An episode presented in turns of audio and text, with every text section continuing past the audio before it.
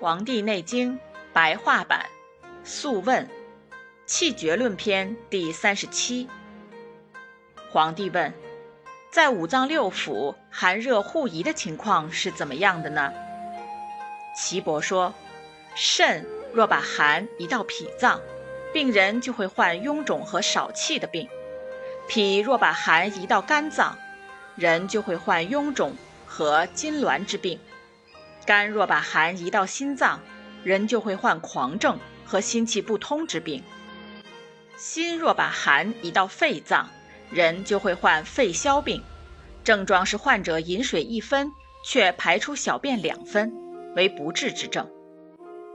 肺若把寒移到肾脏，人就会患涌水病，症状是按腹部不坚，因为水气滞留于大肠。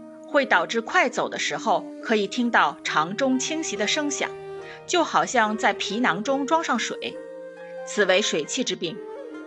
脾若把热移到肝脏，人就会患惊恐和鼻衄的症状。肝若把热移到心脏，那么人就会死亡。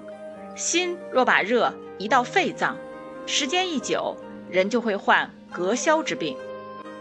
肺若把热移到肾脏，时间久了，人就会患柔滞之病；肾若把热移到脾脏，时间久了，就会损伤脾的阳气，使人患肠癖之病。此病无药可治。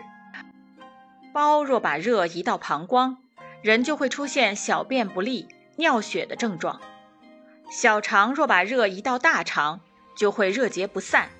人就会患腹甲或痔疮。大肠若把热移到胃，人就会食欲旺盛但消瘦无力，这种病被称为食疫。胃若把热移到胆，人也会患食疫病。胆若把热移到脑，人就会患鼻梁内有辛辣之感的鼻渊病。病状是病人浊涕长流不止，时间长了就会鼻中出血。